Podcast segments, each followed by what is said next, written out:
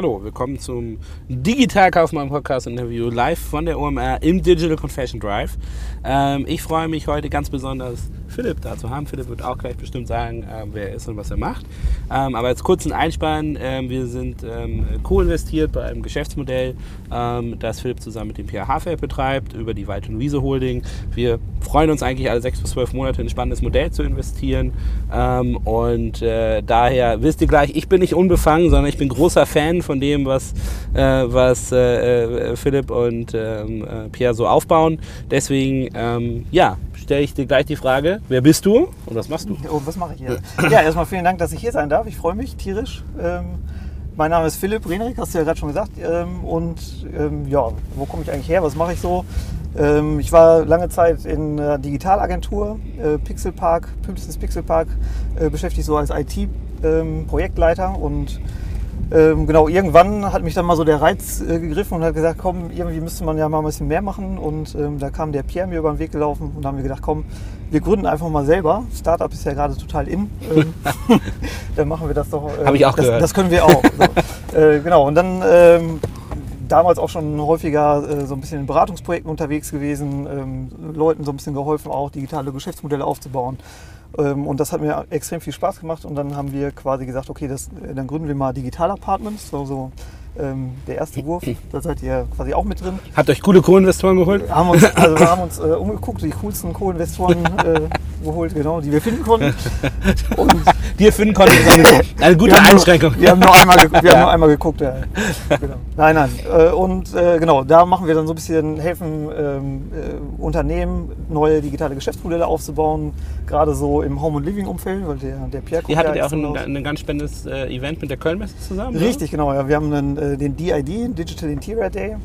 Ähm, da ging es quasi auch so ein bisschen darum, äh, die Old Economy mit der New Economy zusammenzubringen. Ähm, wir haben relativ coole Connections äh, zu Startups im Home Living Umfeld ähm, und durch PR halt auch äh, relativ coole Connections so zu der Old Economy, sage ich mal. Und ähm, wir glauben eigentlich schon die ganze Zeit immer daran, dass so gerade der Zusammen, äh, das Zusammenwachsen, so Synergieeffekte zwischen Old und New Economy, dass man da extrem viel durchhebeln kann. Und ähm, haben dann quasi den Digital Interior Day zusammen mit der Kölnmesse ähm, veranstaltet. Äh, wird in diesem Jahr auch das zweite Mal dann stattfinden. Und hatte damals auch schon einen extremen Anklang. Und äh, genau, das, ähm, das haben wir so ein bisschen gemacht. Und ähm, genau, aus dem ganzen Konglomerat ist dann quasi, äh, wo wir gesagt haben, ja, wir äh, helfen Firmen ganz häufig dabei, so digitale Geschäftsmodelle zu entwickeln. Da haben wir gesagt, okay, warum eigentlich immer nur Firmen helfen? Wir können es doch auch mal selber machen. Haben uns dann so ein bisschen umgeguckt und ähm, dann quasi Nukon gegründet. Ähm, und Nukon selber ist dann so ein bisschen aus einem Joint Venture auch entstanden, zusammen mit Monokey. Äh, Monokey Business, also für alle, die, die Monokey vielleicht nicht kennen, eine, ähm, die machen äh, Flash Sales äh, für B2C für Möbel im Online-Bereich.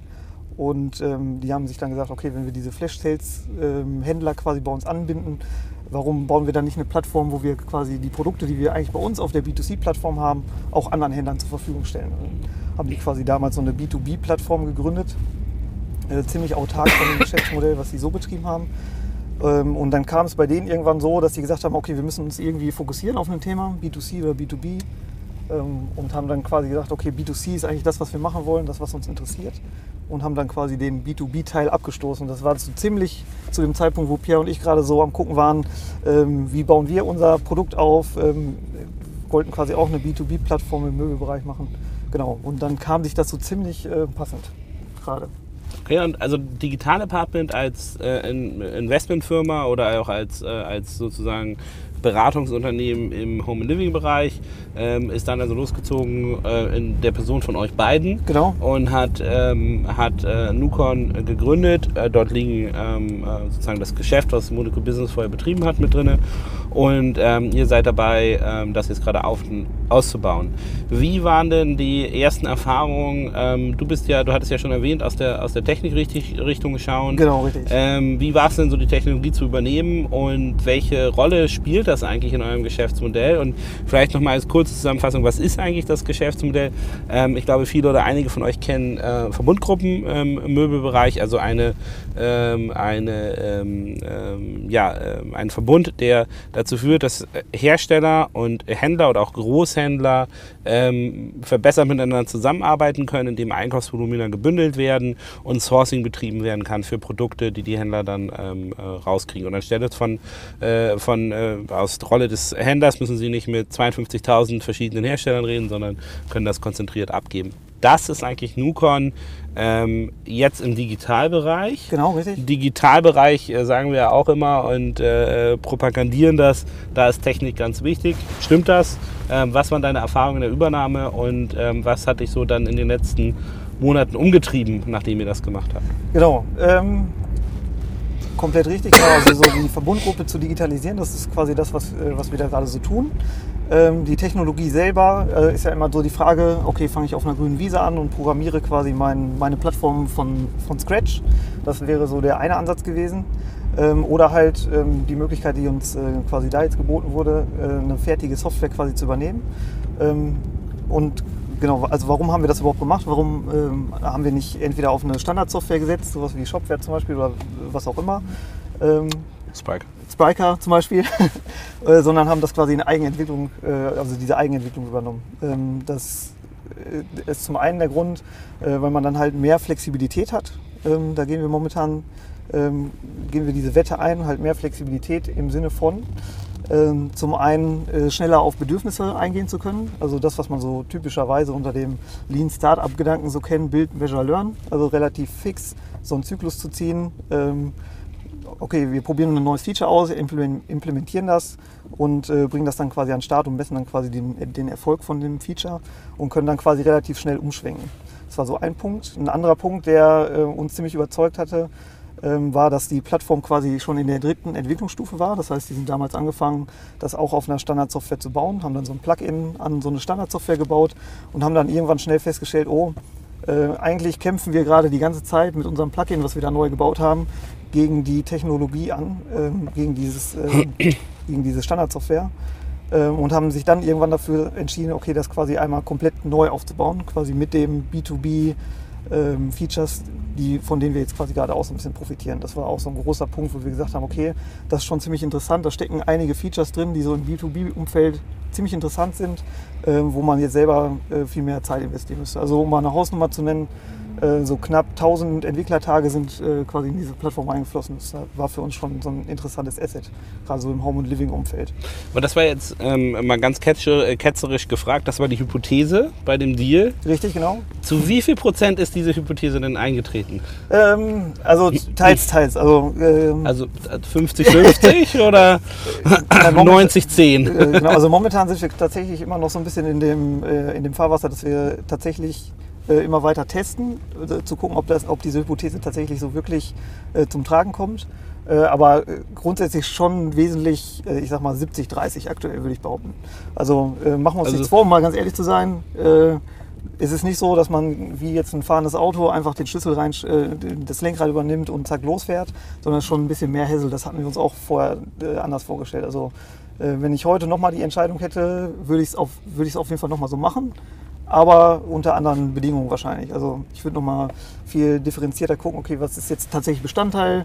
Ähm, dann klar, wenn man dann irgendwie so sich dann mit einer Partei einen Vertrag abschließt und sagt, okay, das ist jetzt die, die, Plattform, die man da irgendwie übernehmen will, dann ist ja immer so die Frage, was gehört jetzt wirklich dazu, was gehört nicht dazu, ist das noch Teil davon, ist das nicht Teil davon. Das ist halt ein großer Hessel, um das dann erstmal wieder so weit an den Start zu bringen. Ja, also äh, ich glaube jetzt losgelöst von euch, in, in meiner Erfahrung, diese, diese Tech-Deals, wo Tech-Assets eingelegt werden, kann ich den Punkt, den du gesagt hast, eben nur reiterieren. Man muss immer sehr, sehr genau definieren, was ist das eigentlich. Am besten schon ja. mal, äh, wenn wir beim Auto bleiben, eine kleine Testfahrt machen und genau drauf schauen, ähm, was ist das eigentlich so. Und ähm, ich glaube, das ist eine, eine äh, wirklich wichtige Komponente, ähm, um Verständnis dazu, dazu oder dafür zu entwickeln, ähm, wie wichtig und interessant diese Technologie eigentlich so ist. Ne? Definitiv. Ähm, also wir haben auch äh, tatsächlich, bevor wir das gekauft haben, haben wir nicht blind gemacht, sondern die, die Katze im Sack gekauft und uns das schon ziemlich genau angeguckt. Und ähm, was da auch nochmal so ganz interessant war. Ähm Aber man kann, also auch wenn man, glaube ich, eine gute Tech Due Diligence macht, so schlussendlich weißt du es nicht, ne? bis du es tatsächlich definitiv. ausprobierst ne? und Klar, wirklich definitiv. jeden Tag dran sitzt, ähm, tatsächlich auch versuchst, Kunden mit drüber zu nehmen und Projekte umzusetzen. Ich glaube, da ist immer so eine, so eine äh, Trend, so eine Unschärfe drin, ne? wenn du das dir vorher nur anguckst, ähm, was so ist. Ne? Definitiv, ja. Also die Erfahrung habe ich auf jeden Fall, kann ich so gut unterschreiben. Mhm. Ja. Und jetzt die, äh, in eurem Geschäftsmodell selber, da nehme ich an, also es ist ja im Endeffekt ein Match dir Demand und Nachfrage. Mhm. Ähm, und wenn ein ähm, Händler bestellen will, brauchen die ja wahrscheinlich auch irgendein Mandanten-Login, wo sie reingucken können. Ähm, genauso muss der Hersteller kontrollieren, welche Produkte er dort hochgeladen hat genau. und wie es reingeht. Ähm, wie habt ihr das denn äh, architektonisch geplant? Habt ihr dann das genommen, was Monika schon hatte und gesagt, das, das haben wir? Oder hast du als CTO da nochmal eingegriffen und gesagt, okay, das, das ändern wir nochmal ab, das äh, reprogrammieren wir nochmal oder da, da äh, refactoren wir den Code in neuer Form, um bestimmte andere Funktionalitäten abzubilden? Wie habt ihr das aufgebaut? Ähm, also sowohl das auch. Also wir haben einen Großteil von dem quasi tatsächlich eins zu eins übernehmen können. Einen Teil haben wir aber auch abgeschnitten, wo wir gesagt haben, an, an der Stelle macht es einfach gar keinen Sinn, das so zu übernehmen, wie die das ähm, damals hatten. Äh, und haben quasi unter anderem zum Beispiel den ähm, Produktupload äh, komplett neu entwickelt. Ähm, jetzt sind wir äh, gerade so dabei, die Roadmap aufzumachen, um zu gucken, okay, welche äh, interessanten Bestandteile braucht die Plattform eigentlich noch? Ähm, wo ist äh, das Kundenbedürfnis extrem groß? Ähm, da geht es dann so Richtung äh, Mehrsprachigkeit. Also die Plattform ist aktuell komplett auf Englisch schon alles dafür vorbereitet, das quasi mhm. auch mehrsprachig zu haben, aber ist halt noch nicht umgesetzt. Das ist für uns momentan äh, auch so ein Hebel, wo wir sagen, das ist irgendwie total wichtig. Weiterer Punkt ist äh, so Zahlungsabwicklung zum Beispiel war so ein Punkt, ähm, wo wir einfach sagen, das ist ähm, momentan ist es halt so, dass Händler und Hersteller können quasi über die Plattform äh, verhandeln, aber die Zahlungsabwicklung findet quasi noch autark statt außerhalb der Plattform. Das wollen wir gerne in die Plattform bringen, um quasi, äh, quasi nochmal mehr 360 Grad wirklich an, den, an der Transaktion dran zu sein. Das sind so Punkte, wo wir sagen, nee, das, das müssen wir einfach anders machen, wie, es vorher war. Und das ist auch so das, was wir jetzt so aus dem Markt mitkriegen. Ähm, wir haben aktuell ein Team aufgebaut, was halt äh, eigentlich den ganzen Tag nichts anderes macht wie äh, B2B-Sales, also äh, so ein richtiges Nasengeschäft, immer wieder nachzufragen, okay, wo sind eure Needs, was braucht ihr tatsächlich wirklich. Und das ist halt so das, was uns da so zurückgespiegelt wird. Okay. Und sag mal, ähm, auf welcher Programmiersprache läuft eure Plattform? Äh, die läuft aktuell auf Scala, genau. Also im, äh, das ist ja fa fancy schmancy, ja, mega fancy schmancy. Scheiß. Ja, jetzt ist natürlich immer die große Frage, warum Scala, warum äh, PHP, warum Java, was nimmt man da eigentlich? Äh, ist auch ganz häufig so die, die Frage, die ich damals so in den Beratungsprojekten mhm. hatte. Ähm, so, so ziemlich das erste, ja, was sollen wir machen? Sollen wir das jetzt auf PHP oder Java bauen? Ähm, die, glaube, die, Antwort ist eigentlich egal, Hauptsache man findet einen Entwickler. Also eigentlich ist es tatsächlich äh, im, im, Anfangsstadium ist es ziemlich egal. Also ich glaube, äh, es gibt nicht irgendwas, wo man sagen kann, mit der Programmiersprache kann ich irgendwas bauen, was kein anderer kann. Mit einer anderen Programmiersprache. Gerade so, wenn das so mehr oder weniger äh, Standard Input-Output, äh, sag ich mal, ist, so eine Plattform, wo man irgendwie ein paar Produkte hat, die irgendwo angezeigt werden, Detailseite, Checkout und so weiter. Das ist so Standard, äh, da gibt es jetzt nichts, wo man sagen könnte, da ist, die Platt da ist eine Programmiersprache, die wirklich einen entscheidenden Unterschied macht. Ähm, was man aber schon so feststellt, also und deswegen, das war auch nochmal so ein Punkt, Scala ist in der Hinsicht auch schon so ein bisschen fancy, ähm, ist, dass äh, wenn man sich jetzt mal so, ich nehme dich mal mit auf eine Reise, so ganz früher, äh, quasi hat man so ein, so, eine, äh, so ein System programmiert und geschrieben und dadurch, dass die Prozessorleistung äh, eigentlich so alle ein bis zwei Jahre sich verdoppelt hat, braucht man eigentlich nichts machen, außer die Software programmieren und wusste nach ein bis zwei Jahren auf einer neuen Hardware läuft die doppelt so schnell. Mhm. Das ist ja erstmal eine coole Sache. So, ähm, das hat sich aber so in den letzten äh, vier, fünf Jahren ist das so ein bisschen stagniert und man ist da quasi so eine physikalische Grenze gekommen aktuell, wo man quasi nicht mehr davon ausgehen kann, ähm, dass sich das halt immer, immer verbessert und dann muss man halt andere Wege finden, wie man eigentlich äh, die, die Plattform noch schneller machen kann. Vor allen Dingen der Funktionsumfang steigt, die Anzahl der Daten steigt, der Durchsatz, was ich eigentlich mit so einer Plattform machen will, steigt. Und ähm, da muss man sich irgendwie Gedanken machen, okay, wenn jetzt die Rechenleistung nicht mehr sich verdoppelt alle zwei Jahre, muss man irgendwie einen anderen Weg finden. Und Scala bietet da quasi eine relativ coole Möglichkeit. Ähm, das Ganze nennt sich dann reaktives System. Ähm, das ist so der, der heißeste Scheiß aktuell. Ähm, genau, und das ist, ist, quasi reaktiv geschrieben, also Scala im Backend und React.js, wenn dir das was sagt, so im Frontend. Natürlich, natürlich.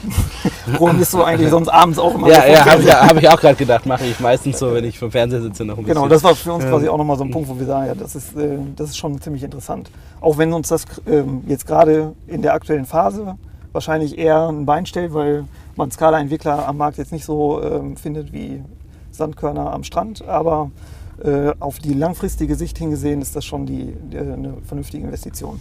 Okay, also das war sozusagen eine bewusste Entscheidung, äh, da reinzugehen, um, ähm, um sicherzustellen, dass ihr in der, in der Zukunft ähm, ähm, skalierbar seid oder auch diese Effekte der Geschwindigkeit und so weiter und so fort Genau, äh, äh, gleich vernünftig umsetzen könnt. Hattest du dich davor schon mit Scala beschäftigt, so dass du das ausgewählt hast? Ähm, definitiv, also Scala ist immer schon so ein, äh, so ein Ding gewesen, was ich mir äh, immer mal so mit angeguckt habe. Komme eigentlich so aus dem Java-Umfeld, aber Scala und Java sind da ziemlich äh, eng miteinander verzahnt.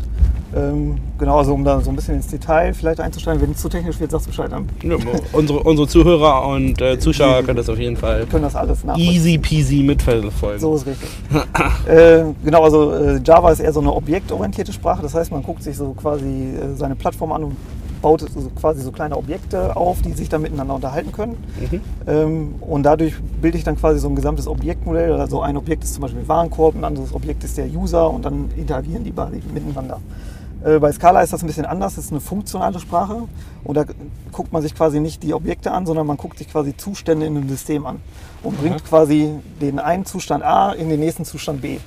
Und dadurch habe ich quasi keine Seiten. Also wäre, wäre es sozusagen, ähm, in einem, wenn du jetzt von einem Zustand A in den Zustand B sprichst, ist es so banal wie äh, über einen Bestellprozess hinweg den User in verschiedene äh, Schritte zu führen? Oder Äh, das also, falsche Analogie? doch, doch, doch, aber noch, also noch viel detaillierter äh, quasi, ich füge ein Produkt, ein Warenkorb hinzu. Ist also Mhm. vorher der, hatte der Warenkorb fünf Artikel, nachher hat er sechs Artikel. So, das ist so eine Zustandsänderung. Und Okay. ähm, mit PHP, Java und diesen ganzen objektorientierten Programmiersprachen ähm, hat, guckt man sich das quasi also als Objektsicht an. Und dadurch habe ich so ein paar Nachteile, wenn ich das äh, so tue. Ähm, und wenn ich das mit Scala mache, ist das halt funktional und damit kann ich das quasi mathematisch beschreiben, was ich da machen will. So Mhm. äh, ganz grob äh, ausgesprochen. So im Detail können wir jetzt wahrscheinlich das Genick brechen, aber so, aber so ganz grob, genau. Und wie, wie läuft dann, ähm, jetzt nochmal aufs Recruitment zusammenzukommen, dass ihr dann Freelancer oder Verstärkung im Team findet? Ähm, einfach schwer? Schwer einfach? Äh, teils, teils. Also ähm, auf der einen Seite ist es eigentlich ein, ähm, wenn man jetzt mit Leuten spricht, die, äh, die so dafür in Frage kommen, finden die das extrem interessant, weil das halt eine fancy Technologie ist. Und äh, dadurch, dass wir halt so gerade in so einem Startup-Feeling äh, sind oder ein Startup sind, äh, ist das natürlich für die wesentlich interessanter als ähm, irgendwie ein alt, altes System irgendwie weiterzuentwickeln. So, da, also da tritt man schon mal ziemlich offene Türen ein. Ähm, obgleich es auch nicht so viele Java-Entwickler wie zum Beispiel, äh, Scala-Entwickler wie zum Beispiel Java-Entwickler gibt. Also ähm, es ist sicherlich äh, nicht einfach, aber es ist nicht unmöglich. So, und dann ist so ein bisschen die Mischung macht es da an der Stelle. Ähm, klar kann man sich ähm, Scala-Entwickler auch als Freelancer reinholen. Ähm, wo es gibt auch einige, die das äh, extrem gut können und äh, die einem da auch extrem weiterhelfen. Aber man möchte das Know-how ja natürlich irgendwie in die Firma bündeln. Und da ist dann quasi so ein bisschen die Überlegung, okay, baut man sich dann zum Beispiel Leute äh, durch äh, gezieltes Training halt in dem Bereich Scala auf, Mhm. so als Mischmasch mit äh, Freelancern.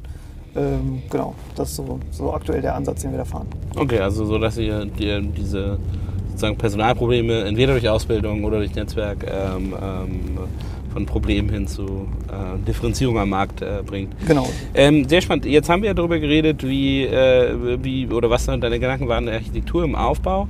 Ähm, beim E-Commerce ist ja immer schlussendlich entscheidend, wie ich gerade beim Marktplatz, beim Mittlermodell wie bei euch, wie ich beide Seiten dahin bekomme. Ähm, wie viel ähm, äh, Sorgen, Gedanken macht ihr euch rund um Online-Marketing? Ähm, oder sagt ihr, komm, das B2B, das macht unser dieses dedizierte Team, das wir haben, das ist immer noch ein Personengeschäft. Also was ist so da äh, die Erfahrung Tech versus ähm, ähm, menschliche Interaktion im Bereich Kundenakquisition und also und das wären ja für euch sowohl Händler wie als auch Herstellerakquisition. Genau, richtig. Ähm, also genau das sind eigentlich auch so die Probleme im B2B, gerade bei dieser Plattform als Intermediär, wo wir quasi uns dazwischen schalten. Ähm, quasi beide Seiten irgendwie interessant in einer ausgewogenen Masse zu haben, um äh, ein interessantes Angebot zu schaffen. Ähm, und da hatten wir ja so ein bisschen den Vorteil, auch durch das Geschäft von Monokey da den einen oder anderen äh, auch mit überführen zu können. Mhm. Ähm, wobei es nicht so einfach ist, wo man sagt, okay, ähm, man schreibt die mal einfach an und dann kommen die wieder auf die Plattform und dann Ja. äh, ist, läuft das irgendwie auch so. Also machen schon so ein bisschen Online-Marketing, äh, E-Mail-Marketing, äh, spielen auf den gängigen Kanälen quasi, posten quasi interessante Dinge für die. Äh, All das machen wir quasi. Aber es ist halt äh, gerade im B2B ein extremes Nasengeschäft, was wir jetzt so feststellen. Also ähm, Nasengeschäft ist ein lustiger ja, genau. Also äh, auch allein so, um das Vertrauen aufzubauen, gerade so auf Händlerseite, äh, Herstellerseite oder Markenseite. Und ihr habt euch ja fairerweise auch nicht die einfachste Industrie ausgesucht. ne? Überhaupt also nicht, ist überhaupt schon, nicht, äh, ist, also es äh, gibt ja Nasengeschäft und Nasengeschäft und dann gibt es noch die Home Living Branche, äh, wo man auf jeden Fall reingehen muss. Ähm, aber ich glaube auf jeden Fall, äh, wenn man ihn knackt, ein sehr interessanter Markt, ähm, äh, der, äh, der da eine Relevanz entwickelt.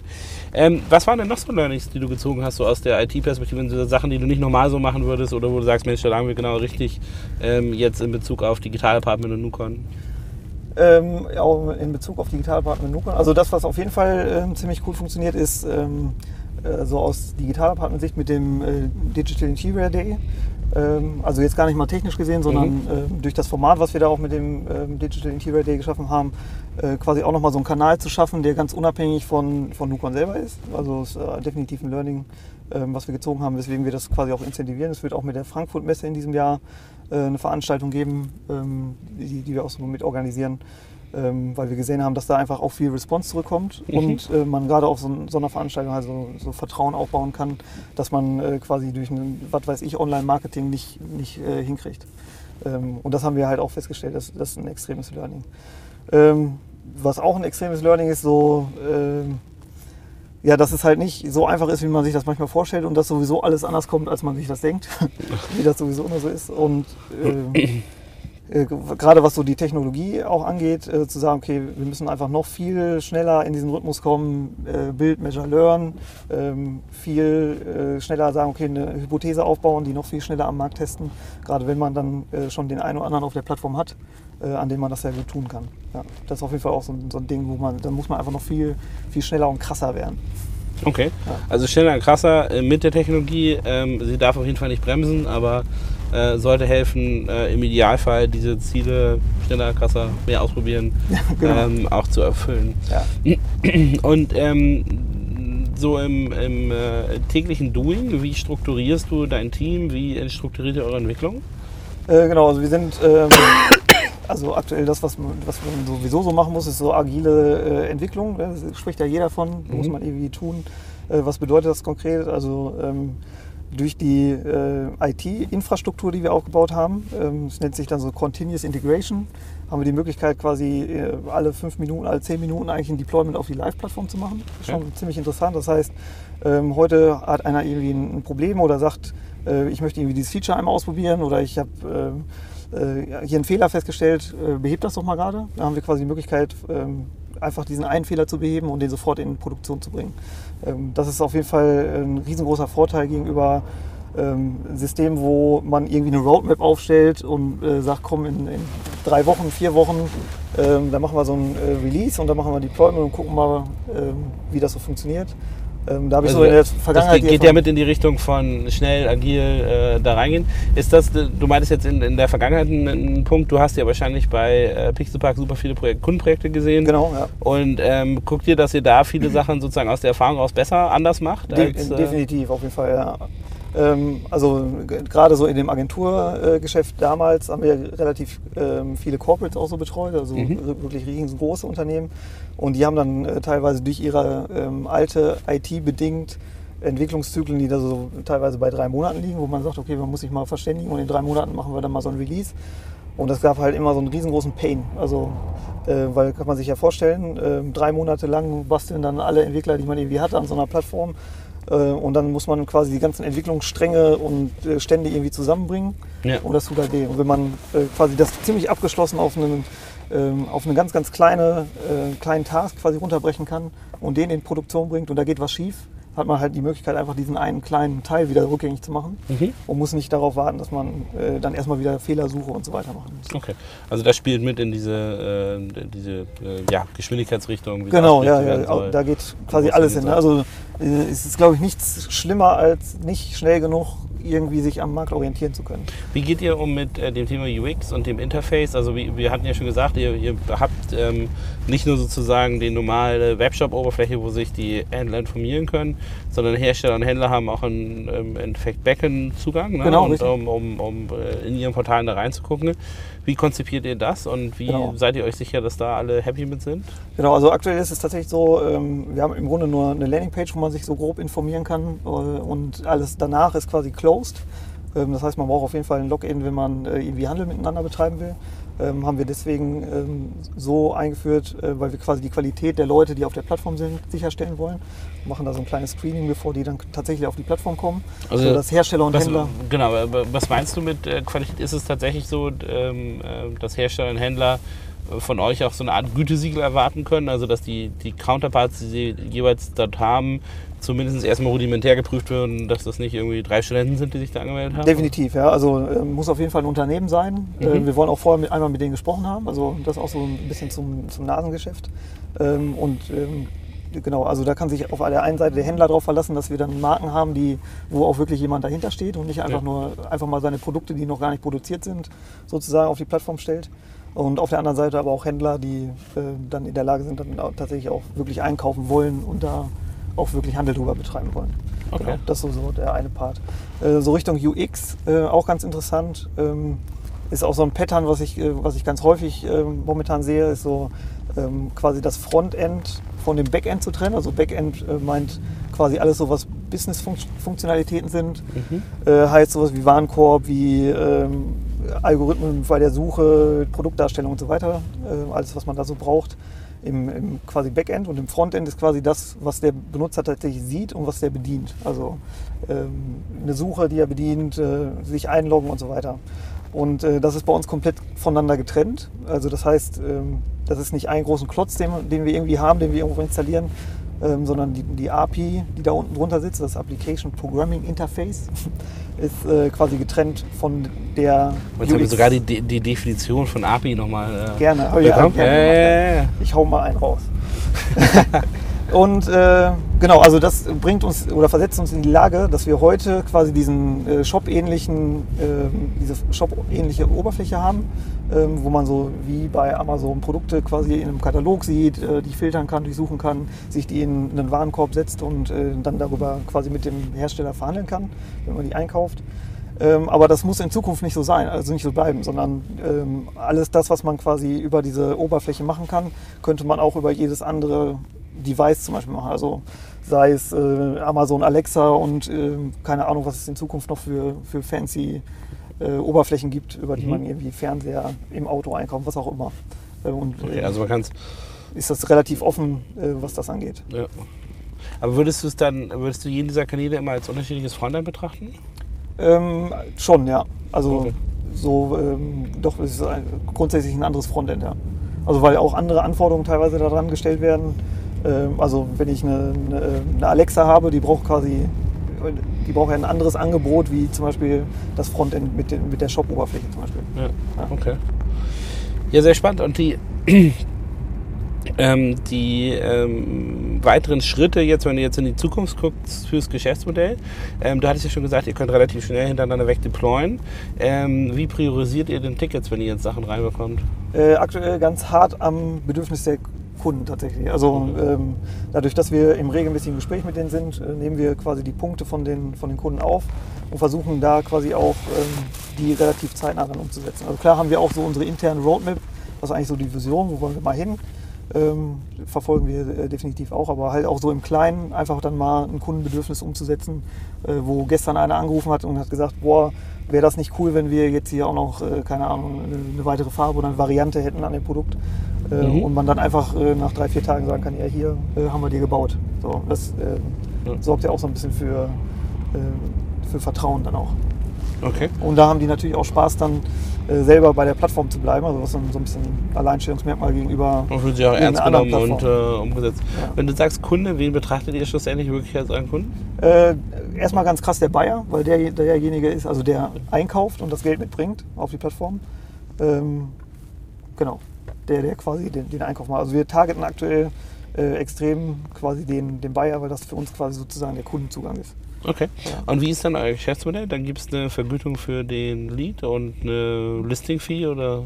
Genau, richtig. Also es gibt ähm, äh, grundsätzlich, wenn man äh, Produkte verkauft, hat man quasi äh, ein Provisionsmodell ähm, und äh, der Hersteller zahlt quasi den, für, für den Verkauf dann quasi an dem Produkt.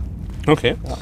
Listing Fee selber äh, gibt es nicht, also rein über Provisionsmodell, Mhm. transaktionsbasiert. Okay. Ja. Ja, spannend. Und die, ähm, also die, du meintest, die, die Roadmap wird also entwickelt oder kreiert von äh, den Kundenwünschen. Ähm, Genau, also zusammen mit dem, was ich ähm, äh, eingangs ja auch so ein bisschen erwähnt hatte, Mhm. ähm, dass wir quasi auch sehen, wo wollen wir uns so ein bisschen hinentwickeln, ähm, dass wir die Finanzdienstleistung quasi mit integrieren als Schnittstelle, dass wir ähm, Mehrsprachigkeit zum Beispiel mit, äh, mit integrieren. Also das sind so, so obergeordnete Ziele. Also ist ja auch immer die Sache, wenn man Leute fragt, was die so brauchen, dann, ähm, wie war das Henry Ford, äh, der dann gefragt hatte, äh, wenn man die damals gefragt hätte, was braucht er, hätten die gesagt, ja, wir brauchen irgendwie eine, schnellere Kutsche. Mhm. Und dann, aber ist keiner auf die Idee gekommen, mal ein Auto zu bauen. Deswegen, klar, haben wir da auch unsere Vision, wo wir irgendwo sind. Ja, also muss man sozusagen offen bleiben, ähm, ähm, wie man das ähm, gestalten will, aber halt äh, trotzdem auf die Kunden hören und dafür sorgen, dass sie sich ernst genommen fühlen Definitiv, in dem Umfeld. Ne? Und quasi Ähm. auch immer so äh, mit einem Ohr am, am Technikbeat zu sein, ähm, um dann quasi auch äh, neue Hype-Themen irgendwie mit aufzugreifen, die mit einzuarbeiten. Also sei es sowas wie eine Alexa oder da einfach mal auch. Wie machst du das? Informierst du dich dann über Blogs oder über Ja, spannende gut. Konferenzen wie die OMA oder wie, wie findest du das raus? Genau, sowohl als auch. Ähm, klar, also viel Meetups, ähm, Leute treffen. Ähm, ich werde in Zukunft auch so ein, so ein CTO-Talk, ähnliches Format ähm, etablieren. Ähm, weil ich äh, finde ganz häufig so, dass, dass sich die CEOs so unterhalten und so. Ah, da habt ihr jetzt also das, äh, die, die erste Neuvorstellung gemacht. Machst du dann auch mal mit einem CTO einen Gastbeitrag bei Digitalkaufmann? Aber gerne. Das wäre doch was. Das finde ich, das finde ich übrigens, ähm, äh, das finde ich einen sehr interessanten Vorschlag, weil man hat ja in den, normalerweise sind äh, Podcast-Teilnehmer redseliger, äh, äh, wenn sie von der Business-Seite kommen. Aber es gibt in der Tat, jedenfalls, also gut, nun kenne ich mich damit auch nicht so gut aus, aber so richtig coole deutsche CTO-Talks. Äh, Gibt es wenig. Äh, und das ist tatsächlich auch so ein bisschen so. Wenig äh, oder keine? Es gibt Ansätze, also wenn man nach Ja. CTO-Talks sucht oder so, dann gibt es schon so ein paar, die das mal so ausprobiert haben. Aber ähm, also uns Technikern, sage ich mal, sagt man ja auch zu, dass wir eigentlich immer so im stillen Kämmerlein irgendwo im Keller äh, verharren und programmieren und so. Äh, deswegen werden die nicht so häufig gefragt. Aber ich glaube, gerade den Leuten mal so eine Das sind Stimme Vorurteile. Ja, ich weiß. Ja. Ich sitze ja auch hier. Ja, genau. Ich habe mich auch rausgetraut. Ich habe mir auch extra äh, die Haare rasiert. Die sind so ja, lang. beim gleichen Friseur übrigens wie ich. Ja, genau. Äh, genau, und das ist, also deswegen ist das ein extrem spannendes Format und da quasi auch so ein bisschen den, äh, den Ohr am Beat zu haben. Ja. Okay.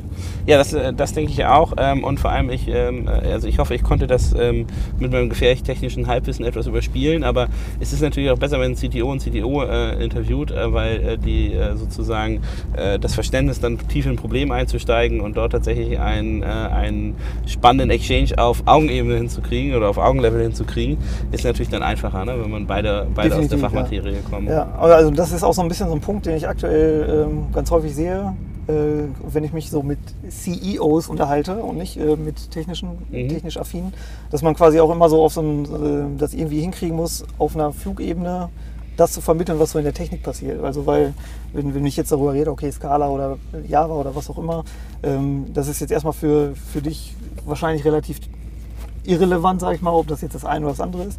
Im Detail, wenn man so richtig tief da reinguckt, äh, würde ich immer behaupten, ihr macht euch gar keine Vorstellung, was da so wirklich alles so dahinter steckt. Mhm.